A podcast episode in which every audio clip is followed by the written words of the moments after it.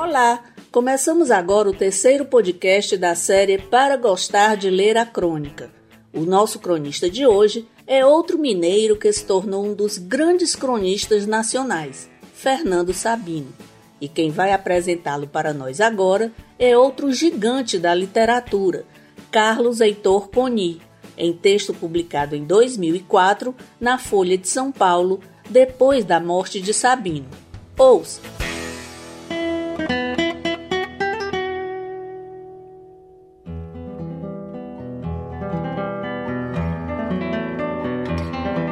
Que lhe perguntavam o que queria ser quando crescesse, Fernando Sabino respondia: Quero ser criança.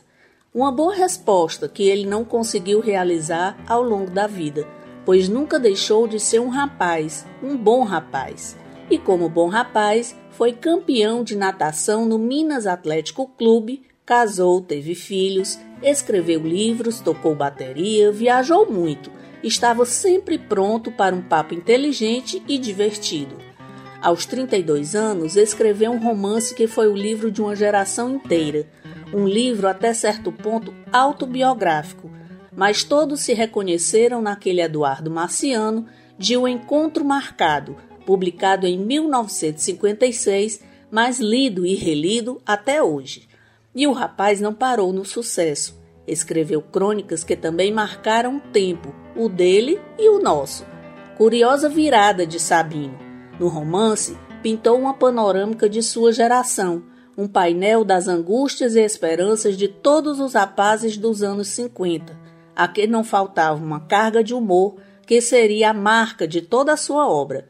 Ao adotar a crônica, na qual logo se tornaria um mestre, ele trocou a panorâmica pelo close, um painel pontual e não foi à toa que deu à página que escrevia em manchete o título permanente de A Aventura do Cotidiano.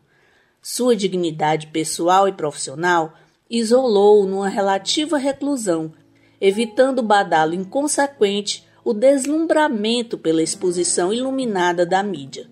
Com a sua morte, perdemos um ser humano adorável, alegre, gozador, sério, solidário um escritor que ficará para sempre entre os nossos maiores.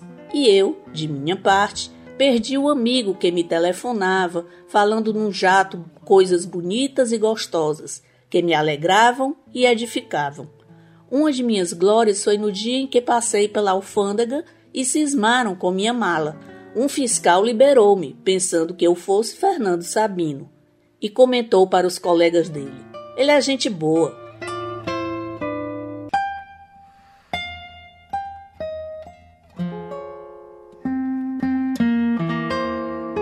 Sabino foi escritor, jornalista e editor de livros. Recebeu diversos prêmios, entre eles o Prêmio Jabuti pelo livro O Grande Mentecapto e o Prêmio Machado de Assis da Academia Brasileira de Letras.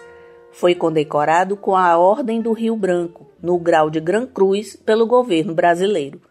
Fernando Tavares Sabino nasceu em Belo Horizonte, Minas Gerais, em 1923 aprendeu a ler com a mãe e, ao final do ginásio, ganhou medalha de ouro como primeiro aluno da turma. Escreveu seu primeiro livro de contos ainda adolescente.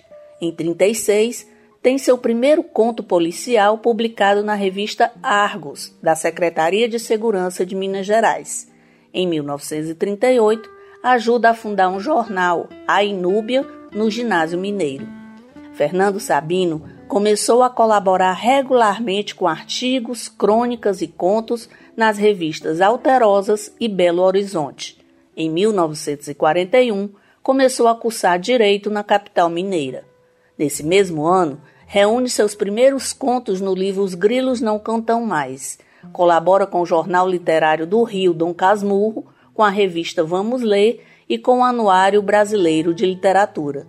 Fernando Sabino formou um grupo inseparável com os também escritores mineiros Hélio Pellegrino, Paulo Mendes Campos e Otto Lara Rezende, como já dissemos anteriormente, os quatro cavaleiros do Apocalipse. Em 1942, é admitido como funcionário da Secretaria de Finanças de Minas Gerais. Leciona português no Instituto Padre Machado. É nomeado oficial de gabinete do secretário de Agricultura. Fernando Sabino fez estágio de três meses como aspirante no quartel de cavalaria de Juiz de Fora, período em que serviria de inspiração para bem-humorados episódios no livro O Grande Mentecapto. Em 1944, mudou-se para o Rio de Janeiro, onde se firmou como colaborador de diversos jornais. Em 1946, formou-se em Direito e embarcou com Vinícius de Moraes para os Estados Unidos. Em 44, escreveu a novela A Marca e, em Nova York, trabalhou no Escritório Comercial do Brasil e depois no Consulado Brasileiro. Em 47, enviou crônicas de Nova York para os jornais Diário Carioca e O Jornal, do Rio, que são transcritas por diversos jornais do resto do país. Realiza uma série de entrevistas com Salvador Dali e faz reportagens sobre Lagar Segal. Em 48, voltando dos Estados Unidos, onde viveu três anos, fez sucesso com o livro de crônicas A Cidade Vazia e pouco depois começou a colaborar com diversos jornais e também com a grande revista Manchete. Em 56, Fernando Sabino publica o romance O Encontro Marcado, um grande sucesso de crítica e de público até hoje. Em 59, vai ao lançamento do livro em Lisboa e em 62 o livro é publicado na Alemanha. Escreveu reportagens sobre a Revolução Cubana como correspondente do Jornal do Brasil. Com o livro A Revolução dos Jovens Iluminados, inaugura a editora do autor, fundada em sociedade com Rubem Braga e Walter Acosta. Em 65 se desfaz da sociedade e funda a editora Sabiá com o amigo Rubem Braga escreve o argumento, roteiro e diálogos do filme dirigido por Roberto Santos sob sua obra, O Homem Nu. Foi redator do Serviço Público da Biblioteca Nacional e mais tarde da Agência Nacional, elaborando textos para filmes de curta-metragem. Em 64, durante o governo de João Goulart, foi adido cultural junto à Embaixada do Brasil em Londres. Em 72, fundou a Bem TV Filmes. Após 16 anos de colaboração, Fernando Sabino deixa o Jornal do Brasil e, em 77, inaugura a publicação de crônica semanal sob o título de Dito e Feito, no jornal O Globo, onde permanece por 12 anos. A coluna é reproduzida no Diário de Lisboa e em 80 jornais no Brasil. Em 89, o filme O Grande Mentecapto é premiado no Festival Internacional de Gramado, no Rio Grande do Sul. Ao publicar o livro Zélio Uma Paixão, onde relata o período em que Zélia Cardoso de Melo esteve à frente do Ministério da Economia e dá também detalhes sobre sua conturbada paixão por Bernardo Cabral, Fernando Sabino sofre duras críticas da imprensa, de leitores e dos políticos. O cronista faleceu na cidade do Rio de Janeiro no dia 11 de outubro de 2004. Muitas coletâneas de crônicas foram organizadas e publicadas depois de sua morte.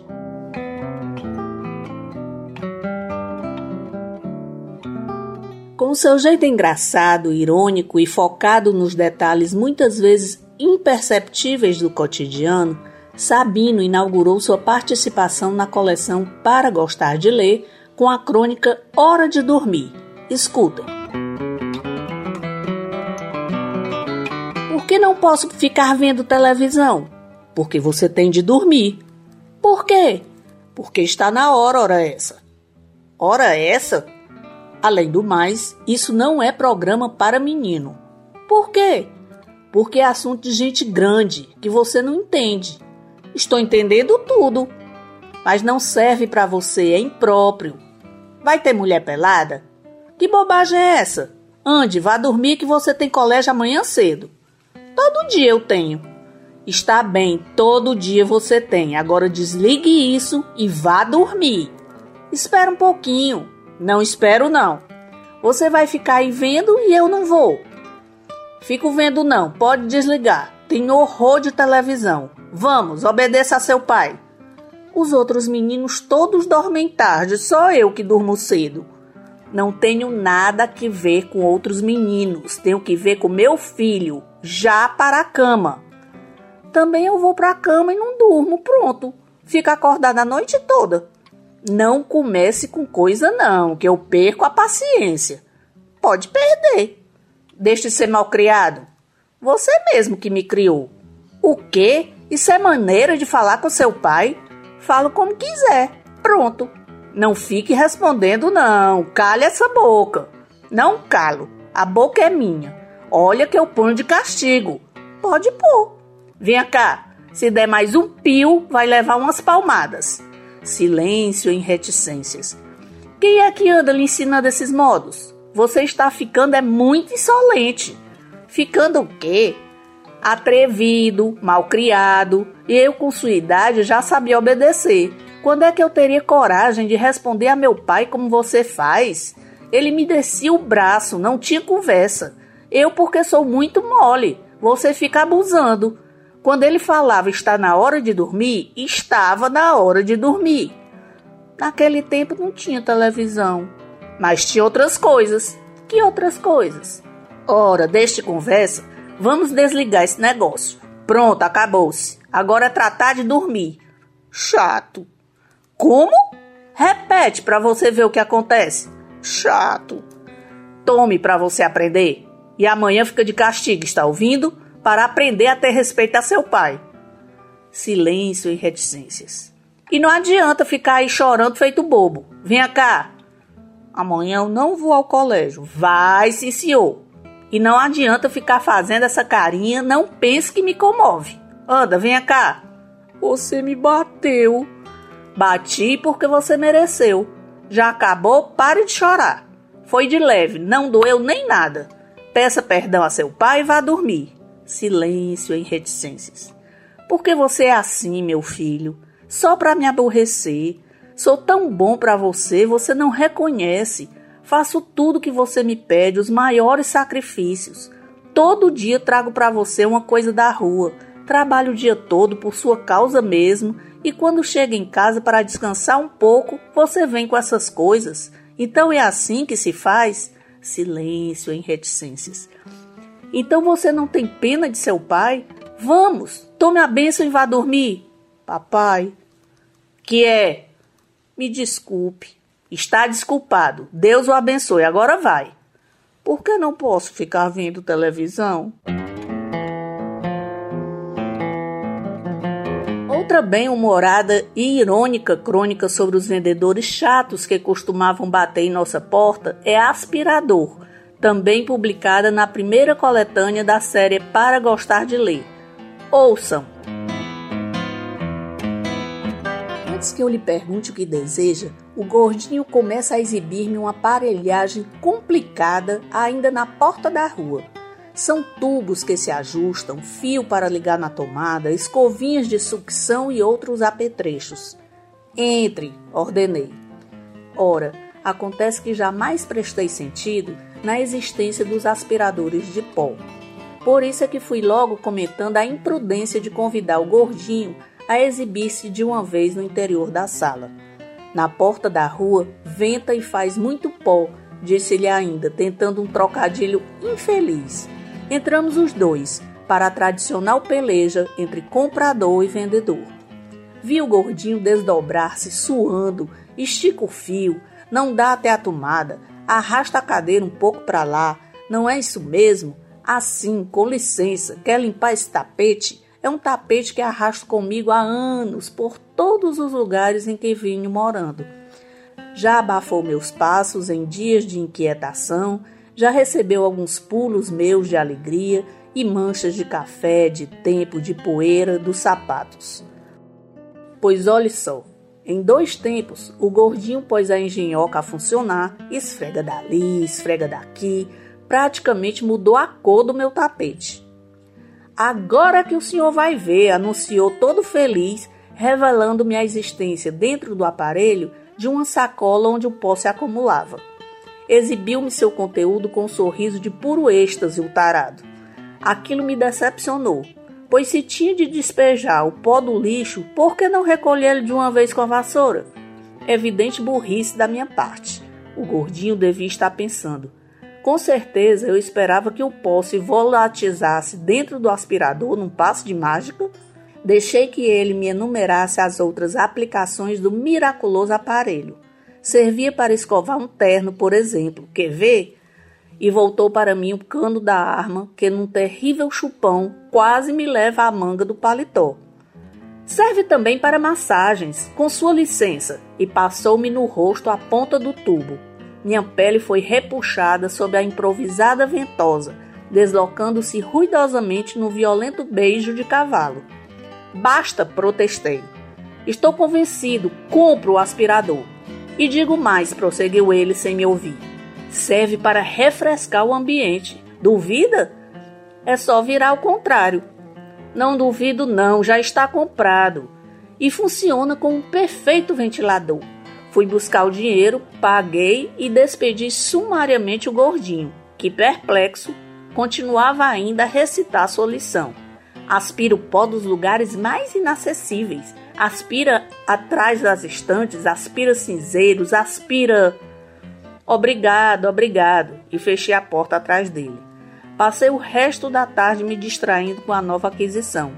De todas as maneiras, aspirei cinzeiros, estofados, cortinas, ternos, aspirei atrás das estantes, fiz desaparecer até o último grão o pó existente na casa.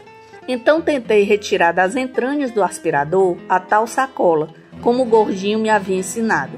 Para meu júbilo, estava bojuda como um balão só não me lembrei foi de desligar o aparelho, que, como ele me havia ensinado também, virado ao contrário, funciona como um perfeito ventilador. De súbito, explode no ar uma bomba de pó acumulado. Tudo voltou ao que era antes. Fui à cozinha buscar uma vassoura.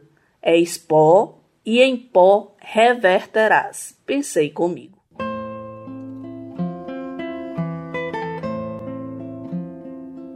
tom irônico presente nesta crônica, Aspirador, é substituído por saudosas memórias da adolescência e pelo amor à música, na crônica A Alma da Música, publicada no Jornal do Brasil e no Portal da Crônica Brasileira em versões diferentes. Ouçam!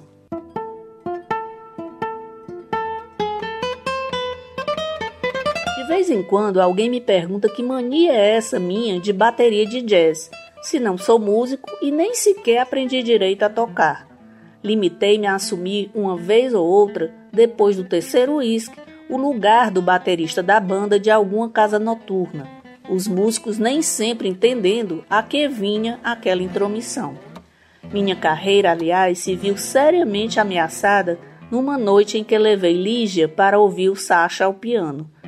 Não dos tempos da boate Vogue, ou da outra, com seu nome, que ela não chegou a conhecer, mas da última, Balaio, onde ele continuava a encantar os velhos amigos com a suavidade de seus acordes. Fomos brindados com o melhor repertório e, pensando em fazer bonito para minha mulher, ousei acompanhá-lo na bateria, como antigamente. Ao fim, modesto, lhe pedi desculpas. Não reparasse, havia muito tempo que eu não tocava. E ele, cordato. Não se preocupe, você nunca tocou melhor do que isso, não. Tudo começou quando eu tinha 18 anos e ainda morava em Belo Horizonte. Um dia, Chico Lobo me propôs: Vamos aprender a tocar um troço? O troço era um instrumento musical qualquer. Passávamos o dia inteiro ouvindo discos de jazz, Tommy Dorsey, Fats Waller, Benny Goodman e Gene Krupa, naturalmente. Era chegada a hora de tocar alguma coisa. De acordo, mas o que? Sax? Trombone? Clarineta? Tinha de ser um instrumento de sopro que já sabíamos imitar com a boca. Você tem a cara de saxofone, decretei. Eu no sax e você no trompete, disse ele. A conversa ficou nisso, até que um dia, entre um disco e outro, ele me informou em tom displicente: Está para chegar. O quê? A bateria, mandei vir de São Paulo. Estava doido e tão jovem ainda. É mais fácil de tocar, basta um pouco de ritmo, e isso a gente tem. Uma semana depois, ele aparecia em minha casa no seu carrinho conversível, trazendo no banco de trás um bumbo, dois tambores, pratos, várias peças de metal. Voltei de guardar com você. Mamãe não me deixou entrar. Lá da varanda, jornal na mão, intrigado, meu pai nos viu passar carregando aquela tralha para o porão da casa. Depois me chamou para uma conversa. Que diabo vocês estão arranjando? Banda de música? Expliquei que o Chico Lobo havia comprado uma bateria e a mãe dele não deixou passar do portão. Então me pediu que aguardasse por algum tempo. Quanto tempo? Meu pai quis saber, apreensivo. Naquela mesma noite, cheguei em casa no embalo de alguns chopes e deslizei para o porão, resolvido a experimentar logo a bateria. Paparapa bum bum. Uma beleza. Minha alma vibrava de emoção e as paredes também vibravam. A casa só faltava via abaixo. Fui dormir convencido de ter descoberto a minha vocação. No dia seguinte, meu pai ponderou durante o almoço. Você não podia escolher um instrumento mais interessante? Flauta, por exemplo, ou violão? Expliquei que o jazz era a música do nosso tempo. Não sei que música é essa com tanta barulhada. É o ritmo, a marcação, o balanço, a alma da música. E a alma da música lá ficou instalada no porão. Meu amigo logo se desinteressava, voltado para outras preocupações. Eu passei a ver na bateria não a música de nosso tempo, mas o instrumento de vazão do impulso de outros tempos, o do homem primitivo que mora em todos nós. Chegava tarde da noite, aborrecido, trazendo da rua uma daquelas contrariedades da juventude, e em vez de chorar na cama, que é lugar quente, descia o braço na bateria. Era a minha desforra. Sem aprender a tocar e apenas tendo certo jeito, me esbaldava em toda forma de barulho ao que chamava ritmo. Meu pai surgia de pijama à porta. A essa hora não, meu filho, tenha paciência.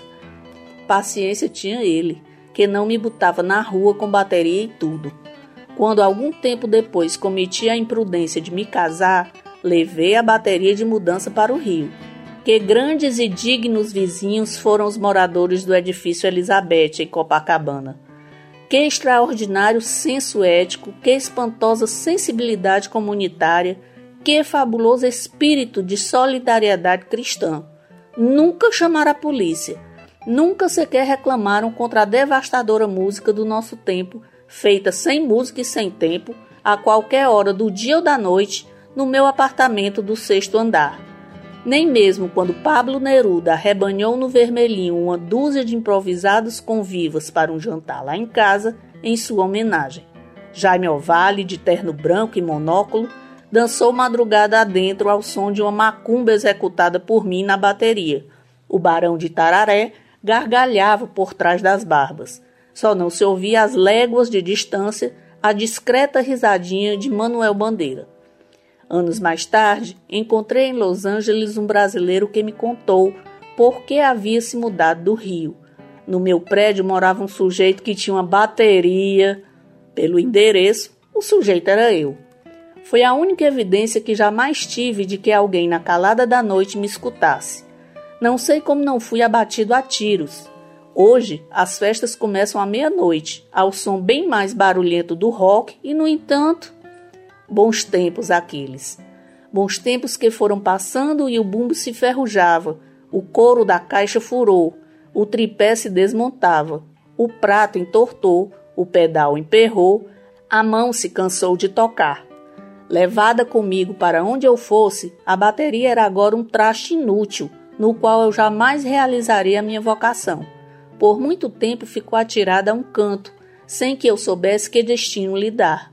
De vez em quando, um curioso perguntava que diabo vinham a ser aqueles tambores. Eu dizia que eram parte de uma bateria deixada por um sujeito que sumiu no mundo. Até que um dia tive a ideia de levá-la de presente a Dom Helder Câmara. O arcebispo a recebeu satisfeito, já que a bateria ainda aguentava uma reforma. Não para que viesse a tocar, evidentemente, mas para que, através do seu banco da providência, ela chegasse às mãos de alguém a quem a providência divina houvesse dotado de vocação maior que a minha. O cronista de jornal que por tantos anos contribuiu na revista Manchete nos presenteou com pérolas como a última crônica. Prestem atenção ao tom de despedida do texto. A caminho de casa, entro no botequim da Gávea para tomar um café junto ao balcão. Na realidade, estou adiando o momento de escrever. A perspectiva me assusta. Gostaria de estar inspirado, de coroar com êxito mais um ano nesta busca do pitoresco ou do irrisório no cotidiano de cada um. Eu pretendia apenas recolher da vida diária algo de seu disperso conteúdo humano, fruto da convivência que a faz mais digna de ser vivida. Visava ao circunstancial, ao episódico. Nesta perseguição do acidental, quer num flagrante de esquina, quer nas palavras de uma criança ou num acidente doméstico, torno-me simplesmente espectador e perco a noção do essencial. Sem mais nada para contar, curvo a cabeça e tomo meu café, enquanto o verso do poeta se repete na lembrança. Assim eu quereria o meu último poema. Não sou poeta e estou sem assunto. Lanço então o último olhar fora de mim onde vivem os assuntos que merecem uma crônica. Ao fundo do botequim, um casal de pretos acaba de sentar-se numa das últimas mesas de mármore ao longo da parede de espelhos.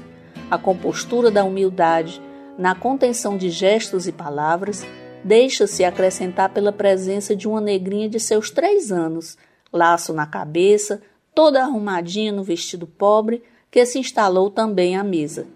Mal ousa balançar as perninhas curtas ou correr os grandes olhos de curiosidade ao redor.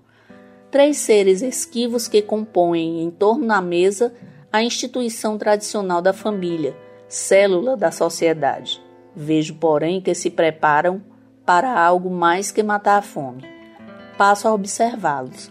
O pai, depois de contar o dinheiro que discretamente retirou do bolso, aborda o garçom inclinando-se para trás da cadeira e aponta no balcão um pedaço de bolo sob a redoma. A mãe limita-se a ficar olhando imóvel, vagamente ansiosa, como se aguardasse a aprovação do garçom. Este ouve, concentrado, o pedido do homem e depois se afasta para atendê-lo. A mulher suspira, olhando para os lados, a reassegurar-se da naturalidade de sua presença ali. A meu lado, o garçom encaminha a ordem do freguês. O homem atrás do balcão apanha a porção do bolo com a mão, larga-o no pratinho, um bolo simples, amarelo escuro, apenas uma pequena fatia triangular. A negrinha, contida na sua expectativa, olha a garrafa de Coca-Cola e o pratinho que o garçom deixou à sua frente. Por que não começa a comer? Vejo que os três, pai, mãe e filha, obedecem em torno à mesa um discreto ritual. A mãe remexe na bolsa de plástico preto e brilhante, retira qualquer coisa. O pai se mune de uma caixa de fósforo e espera. A filha aguarda também, atenta como um animalzinho. Ninguém mais os observa além de mim. São três velhinhas brancas, minúsculas, que a mãe espeta caprichosamente na fatia de bolo. Enquanto ela serve a Coca-Cola, o pai risca o fósforo e acende as velas. Como a um gesto ensaiado, a menininha repousa o queixo no mármore e sopra com força, apagando as chamas. Imediatamente, põe-se a bater palmas, muito compenetrada, cantando num balbucio o que os pais se juntam discretos. Parabéns para você, parabéns para você. Depois a mãe recolhe as velas torna a guardá-las na bolsa. A negrinha agarra finalmente o bolo com as duas mãos sôfregas e põe-se a comê-lo. A mulher está olhando para ela com ternura, ajeita-lhe a fitinha no cabelo crespo, limpa o farelo de bolo que lhe cai no colo. O pai corre os olhos pelo botequim satisfeito, como a se convencer intimamente do sucesso da celebração. Dá comigo de súbito a observá-lo, nossos olhos se encontram ele se perturba, constrangido, vacila, ameaça baixar a cabeça, mas acaba sustentando o olhar e, enfim, se abre num sorriso. Assim eu quereria minha última crônica, que fosse pura como esse sorriso. Última crônica de Fernando Sabino faz referência ao último poema de Manuel Bandeira, onde diz o poeta: Assim eu quereria o meu último poema, que fosse terno, dizendo as coisas mais simples e menos intencionais, que fosse ardente como um soluço sem lágrima, que tivesse a beleza das flores quase sem perfume, a pureza da chama em que se consomem os diamantes mais límpidos, a paixão dos suicidas que se matam sem explicação. A intertextualidade era um recurso bastante utilizado, sobretudo entre os escritores brasileiros da época. Se você quiser conhecer outras crônicas de Sabino, acesse o portal da Crônica Brasileira. E se ainda assim não ficar satisfeito e quiser mais, acesse o livro em PDF Fernando Deixa o Alfredo Falar, no site da Filosófica Biblioteca. Até nossa próxima aventura literária!